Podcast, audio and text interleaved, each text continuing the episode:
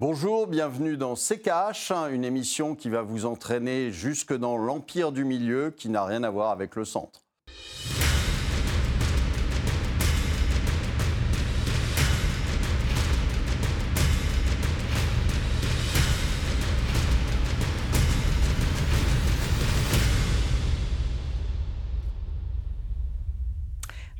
Bonjour à tous et bienvenue dans CKH, une émission consacrée cette semaine à l'empire du milieu et si la prochaine crise financière venait de Chine? Pour en parler, Olivier Delamarche, bien sûr. Bonjour Olivier.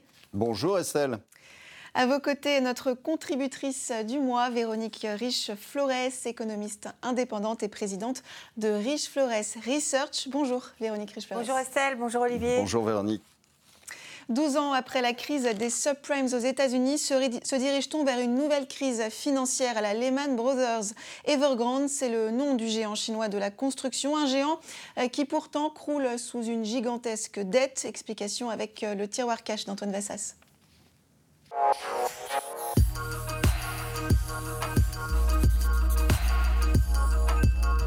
Depuis quelques semaines, les marchés sont quelque peu affolés, en alerte face à une menace chinoise qui pourrait bien causer un nouveau krach boursier de grande ampleur. On parle quand même d'un scénario à la Lehman Brothers en 2008. Evergrande, comme son nom ne l'indique pas, est une entreprise immobilière chinoise qui a cumulé quelques 300 milliards de dollars de dettes. C'est carrément l'entreprise immobilière la plus endettée du monde. Elle a eu recours à de nombreux emprunts pour acheter depuis la fin des années 90 toujours plus de terrain et miser sur une demande et une hausse des prix soutenus. En 2015, en pleine crise financière, l'entreprise continue à emprunter pour éviter de s'écrouler et accumule encore et encore de la dette. Dernièrement, le Covid et la fermeture forcée de centres commerciaux qu'elle gère lui assènent un coup de plus. Fin 2020, les autorités chinoises se fâchent tout rouge et décident de limiter les emprunts des entreprises endettées et freiner la spéculation immobilière dans le pays. Pris à la gorge, le géant immobilier doit maintenant rembourser sans pouvoir continuer à emprunter, ce qui, vu le montant de sa dette, est loin d'être évident. Sa faillite pourrait ainsi se répercuter sur tous ceux qui détiennent de la dette de l'entreprise, en Chine bien sûr, mais il y a également BlackRock, Amundi ou HSBC. Et Evergrande n'est pas la seule entreprise immobilière chinoise dans la galère. C'est le cas également de Fantasia, rien à voir avec le dessin animé, une autre firme dans l'immobilier qui vient d'annoncer qu'elle n'était pas en mesure de rembourser sa dette. Et voilà pour ceux qui ne connaissaient pas Evergrande, Olivier, peut-on comparer la firme à Lehman Brothers? Est-ce les mêmes profils? Non, pas du tout. Pourquoi? Parce que euh, le, marché euh, chinois est très, euh, est très fermé finalement, si vous voulez. Donc vous avez, vous n'avez pas le phénomène de contagion que vous pouvez avoir, que vous avez pu avoir avec Lehman Brothers. Alors, ça ne veut pas dire que certaines firmes et certaines banques ne détiennent pas du tout d'obligations d'Evergrande. Vous avez HSBC euh, qui est la première à euh, en avoir un, joli paquet, mais vous avez aussi euh, d'autres banques qui sont citées dans la, masse des obligataires d'Evergrande. maintenant, tout va dépendre de la façon dont l'État chinois va gérer la chose. Est-ce que il sauve euh, euh, les, détenteurs d'obligations en interne et qui plante euh, les détenteurs d'obligations externes Ou est-ce qu'il règle la note pour, pour Evergrande? On n'en sait rien pour l'instant, on ne sait pas comment ça va se passer. Les Chinois vont probablement en profiter pour reprendre de toute façon la main sur la société, comme ils l'ont fait sur d'autres secteurs là récemment. Et, et donc, on va, il faut attendre pour savoir à quelle sauce euh, les Chinois vont nous manger.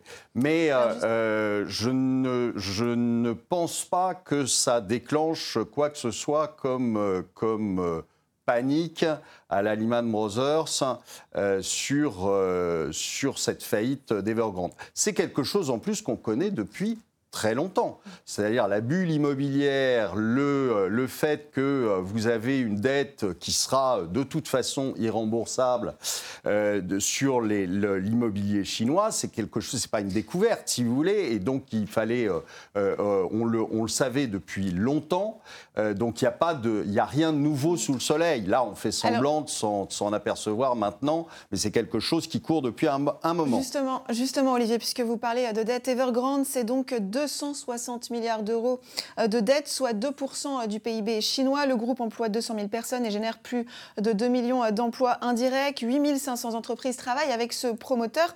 Depuis la mi-septembre, le groupe est donc confronté à des difficultés euh, de paiement. Véronique Riche-Flores, comment Evergrande, le deuxième groupe immobilier du pays, a-t-il pu se retrouver dans cette situation?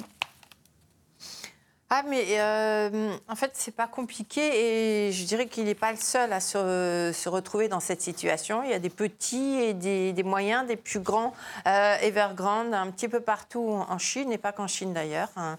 Euh, il y a plusieurs éléments. Il faut remonter peut-être au lendemain de la crise financière de 2008, quand la Chine a voulu euh, soutenir le rattrapage domestique de son économie. Ce rattrapage s'est fait énormément à coup de crédit euh, et, et d'un endettement euh, faramineux. Et puis après, vous avez eu une deuxième étape où, euh, riche de cette euh, prouesse, hein, qui a été le premier tiers de, de la décennie, prouesse économique, finalement, la Chine s'est retrouvée face à des investissements étrangers massifs, notamment dans l'immobilier. Alors pourquoi l'immobilier? Parce que forcément, il y a une population très importante, il y a beaucoup de flux migratoires des campagnes vers les villes, des besoins de, de reconstruction et d'extension des villes qui sont faramineux, d'où quelque chose, ce, marché très, euh, très prospère, hein, qui, est, euh, qui a incontestablement profité également euh, d'une sorte de spéculation. Et là encore, on revient au sujet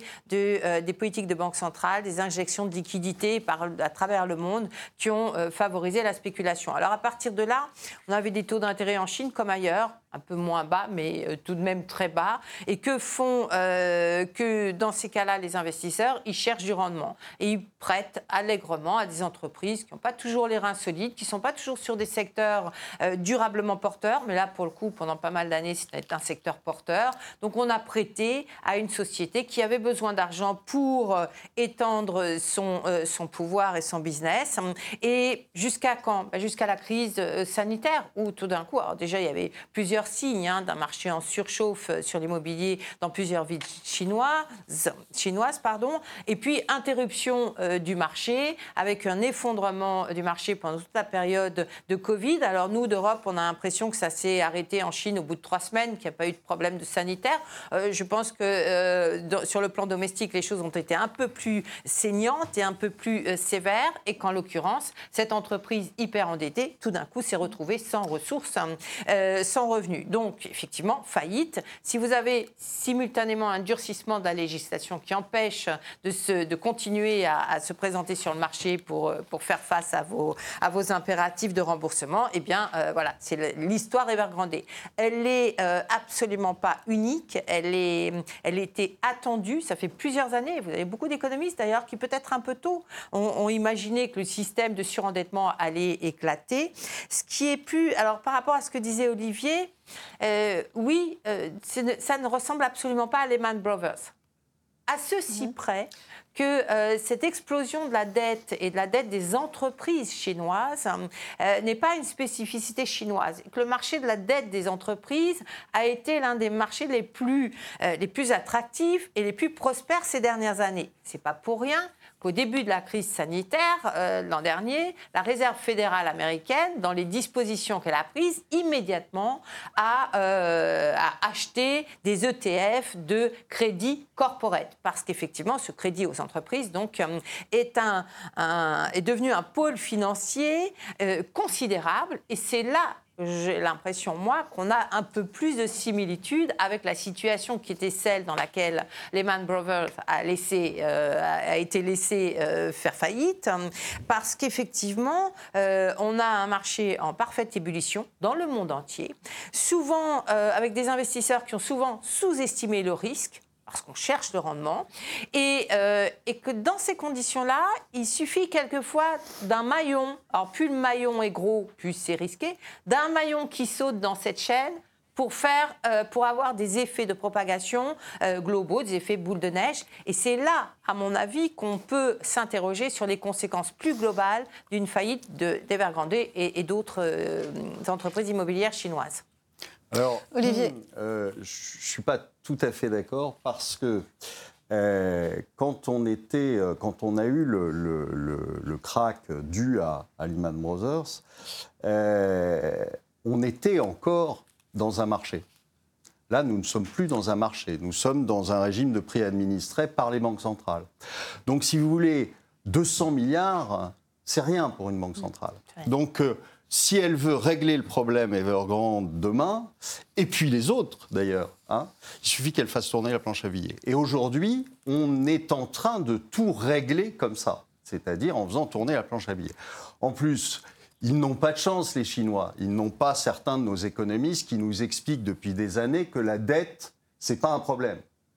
Alors quelquefois, ça se rappelle un peu à eux, et puis euh, tout d'un coup, on s'aperçoit que ça peut poser des problèmes quand même à certaines sociétés, mais euh, nous en avons euh, quelques-uns de célèbres qui passent leur temps à nous expliquer que de toute façon, la dette c'est rien, il suffit de la, il suffit de faire un write-off et puis que ça se passe bien et que et que c'est pas un problème. Alors malheureusement, le gouvernement chinois n'avait pas l'honneur d'avoir ces économistes qu'on voit sur les plateaux de BFM assez régulièrement pour leur expliquer que finalement c'était pas grave. Hein, donc et donc ils sont euh, aujourd'hui un petit peu embêtés. Non, mais je pense que je, c'est ce que j'ai dit au début. Je pense que tout va dépendre de la façon dont la Chine va régler le problème.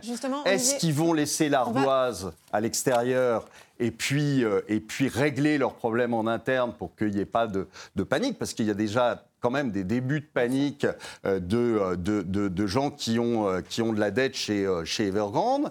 Et, et donc, ça, ça, peut, ça pourrait se faire comme ça. Ça laissera des ardoises dans certaines banques. Les banques centrales des pays de ces banques s'arrangeront pour émettre un peu de monnaie pour les soutenir. Et puis voilà, c'est-à-dire que comme on vous dit depuis des, lustres qu'il n'y a aucune conséquence à la planche à billets, hein, puisque euh, euh, il suffit simplement de continuer et qu'il euh, n'y a jamais de conséquence à rien d'ailleurs, hein, ni à la dette ni à la planche à billets, eh bien continuons joyeusement. Justement, Olivier, on parlera des marges de manœuvre des autorités chinoises. Ce sera juste après la pub.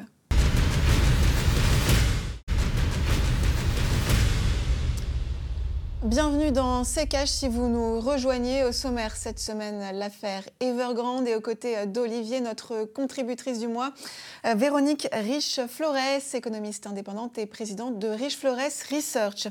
On l'a dit, hein, les autorités chinoises surveillent Evergrande comme le lait sur le feu. Pour autant, ont-elles des marges de manœuvre? Je pense que les autorités ont les moyens de gérer la situation, a déclaré le directeur du département chargé des marchés de capitaux au FMI. Euh, pour le moment, les autorités chinoise reste muette, une inaction qui inquiète tout de même le fond, la formation potentielle de cercles vicieux macro-financiers dans un contexte de ralentissement de la croissance du crédit souligne l'urgence des restructurations et de réformes complètes. Extrait du rapport du Fonds sur la stabilité financière. Alors Véronique Riche-Flores, quelles sont concrètement les options qui s'offrent aux autorités chinoises et comment peut-on expliquer cette inaction?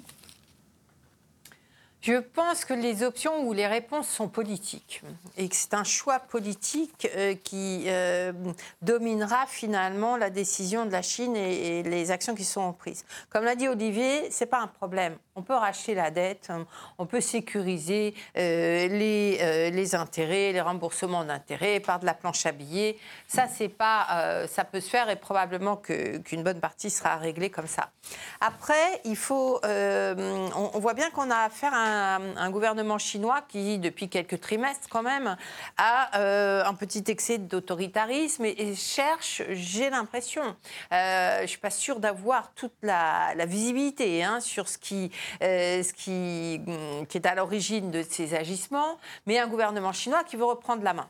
Reprendre la main sur euh, un système financier qui le dépasse, sur des nouvelles technologies qui le dépassent, qui, euh, s'éloignent de plus en plus de du pouvoir politique, et, euh, et que dans ce contexte-là, y compris dans cette lutte affichée pour, en faveur d'une société plus égale ou moins inégalitaire, on comprendrait que le gouvernement chinois soit tenté de se servir au moins de cette affaire comme d'un euh, d'un agitateur, d'un spectre pour calmer un petit peu la spéculation dans le pays.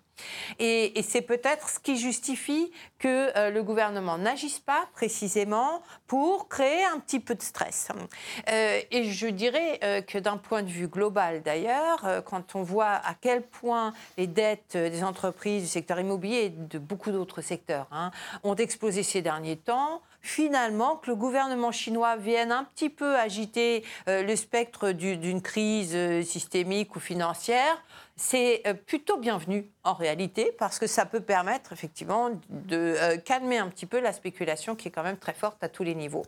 Euh, après, il y a une question d'équilibre. Vous l'avez dit, euh, le, chinois moyen est très exposé à l'immobilier. Il a un taux d'épargne très élevé, on le sait. Les systèmes de retraite euh, sont euh, très, mm, très mal lotis. Et donc, le bien, l'acquisition immobilière a représenté à une valeur un peu sacrée, quand même. Au-delà de, des, aspects spéculatifs qui sont nombreux aussi, c'est quand même le bien patrimonial sur, sur lequel compte beaucoup de Chinois euh, pour l'immédiat et, le futur. Et, donc, il faut, euh, le gouvernement joue sur, euh, un peu sur des œufs. C'est-à-dire que s'il il n'est pas capable de sauver et d'aider Evergrande et que la, lame de fond emporte dans son sillage une grande partie des, épargnants et du marché immobilier, alors ça se retournera sans doute contre lui. Hein.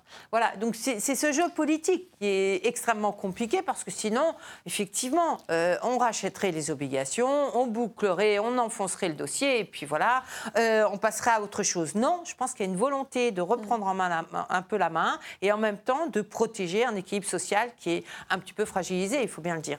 Et puis il, y a la, partie extérieure aussi, hein. c'est-à-dire que euh, il, y a, une depuis là, plusieurs, plusieurs semestres, euh, vous avez quand même une, une guerre entre les États-Unis, la Chine, qui est une guerre plus monétaire d'ailleurs qu'une guerre, euh, qu'une guerre euh, commerciale. Et, et là, ils ont l'occasion rêvée hein, de, de, faire un peu de chantage, ils ont l'occasion rêvée d'agiter euh, aussi vers l'extérieur euh, en, disant bah, vous avez vos banques qui sont, euh, qui sont impliquées dans la dette d'Evergrande, on les sauve ou on les sauve pas. Enfin, je veux dire, donc il y a, y, a, un petit jeu vers l'intérieur et il y a un jeu aussi vers l'extérieur. Et je pense que on, va, on va probablement avoir des, des nouvelles bientôt. Le, le, là, ils sont en en phase de, de reprise en main, de, mais, mais de beaucoup de secteurs hein, sur, le, sur le semestre. Rappelez-vous la petite mésaventure de M. Jacquemat qui avait disparu pendant quelques semaines et à qui on a dû expliquer euh, la, vie et, euh, et, euh, donner de nouvelles bases de réflexion à M. Jacquemat. Et puis il a réapparu et tout d'un coup il était plus, moins moins arrogant et plus gentil. Donc, euh, ils l'ont fait sur euh, les, entreprises de formation en ligne, ils l'ont fait sur euh, beaucoup de secteurs. Donc, le secteur immobilier, je pense qu'il profite de cette, de cette faillite d'Evergrande de, ou de ces difficultés d'Evergrande pour aussi reprendre le secteur immobilier en main. Et puis, en effet, la spéculation et la dette qu'il y a eu là-dessus. Mais faut, faut, faut, quand même imaginer que depuis, euh, depuis plusieurs années, le, la part euh, euh, de l'investissement, de la part du PIB consacré à l'investissement en Chine est ahurissante. Mhm. C'est bien plus que tous les autres pays. Donc on sait qu'à un moment, et quand on voit l'explosion de la dette sur les, sur les dernières années, sur les dix dernières années, euh, quand on voit l'explosion de la dette, on savait que de toute façon, il y avait quelque chose qui, qui ne collerait pas à un moment, que, que les banques étaient en train, avec en plus avec le toute la partie shadow banking, euh, on savait qu'il y avait des dettes pourries qui allaient euh, à un moment ressortir de dessous le tapis. Bah, ils sont en train de ressortir de dessous le tapis. Véronique Riche-Flores, un mot pour terminer sur cette déclaration de Christine Lagarde. Pour le moment, nous assistons à un impact et à une exposition centrée sur la Chine. Je ne peux pas parler pour les États-Unis. Je peux dire pour l'Europe que son exposition directe est limitée. Vous êtes d'accord? Pas d'inquiétude pour le moment en ce qui concerne l'UE, les répercussions? C'est un peu ce que je disais tout à l'heure, c'est-à-dire la répercussion directe, elle est faible. Euh, là où on a, enfin les faibles, parce qu'effectivement, à part quelques banques, quelques fonds qui ont euh, effectivement des obligations euh, Evergrande et d'autres d'ailleurs, d'autres boîtes de l'immobilier chinois. mais je crois que c'est pas tellement ça le problème. Et là encore, on noie le poisson. La vérité, c'est que on a un, marché de la dette des entreprises qui a pris des proportions gigantesques en Chine et dans beaucoup de pays. Et, et qu'effectivement, alors l'effet direct, je suis assez d'accord avec ce que dit Madame Lagarde. L'effet indirect, j'en suis beaucoup moins, euh, moins sûr à un moment donné où euh, les banques centrales, euh, ne l'oublions pas, parce que l'inflation, à force d'avoir injecté des liquidités dans l'économie, l'inflation est là, en tout cas celle des matières premières, et que les banques centrales sont en train de nous dire, ah bah tiens, on va, on va quand même commencer à réduire la voilure. Donc on, on, voit bien que là, l'équilibre, si on peut dire, atteint peut-être ou frôle ses limites voilà, je ne vais pas dire atteint, mais en tout cas va les chatouiller. Et ça, ça peut effectivement avoir des répercussions plus directes sur euh, l'immobilier, sur le crédit euh, et, les placements en Europe, effectivement. Merci beaucoup Véronique Riche-Flores d'avoir été parmi nous dans cette émission. Je rappelle que vous êtes économiste et présidente de Riche-Flores Research. On se retrouve la semaine prochaine. Olivier, place aux questions et aux commentaires cash. Et on démarre avec ce commentaire. Il est signé Allo quoi? Si la vente des sous-marins est annulée, le transfert de technologie l'est également. C'est donc une partie du savoir-faire français qui reste en France. C'est plutôt une bonne nouvelle à l'heure où tout le monde défend sa souveraineté sur tout médicaments, puces électroniques, terres rares, etc. Alors pourquoi tout ce cinéma? Ben c'est vrai, réjouissons-nous euh, de cette fait piquer le contrat par euh, les Américains. Euh, alors on sera souverain, mais pauvre c'est mieux que euh, pas souverain et riche. Commentaire à présent de Philippe Lepelletier. Je ne suis pas tout à fait d'accord avec ce qui est dit. Je pense que l'inflation est difficile à maîtriser. Le grand risque, c'est l'hyperinflation. Celle-là, on ne la maîtrise pas du tout. C'est comme une panique collective et c'est ce qui nous attend. Qu'est-ce que vous n'avez pas compris dans ce que j'ai dit quand j'ai dit que l'inflation, c'était comme euh, le dentifrice, c'était très facile de la faire sortir, c'était impossible à faire rentrer dans le tube. Merci Olivier, c'est la fin de cette émission. Merci de votre fidélité. Pour voir ou revoir nos précédentes émissions, rendez-vous sur notre site internet à l'adresse rtfrance.tv et n'oubliez pas de réagir aux émissions sur les réseaux sociaux avec le hashtag RTCash. On se retrouve la semaine prochaine. Olivier, votre dernier mot? La dette, c'est jamais un problème jusqu'au jour où ça le devient.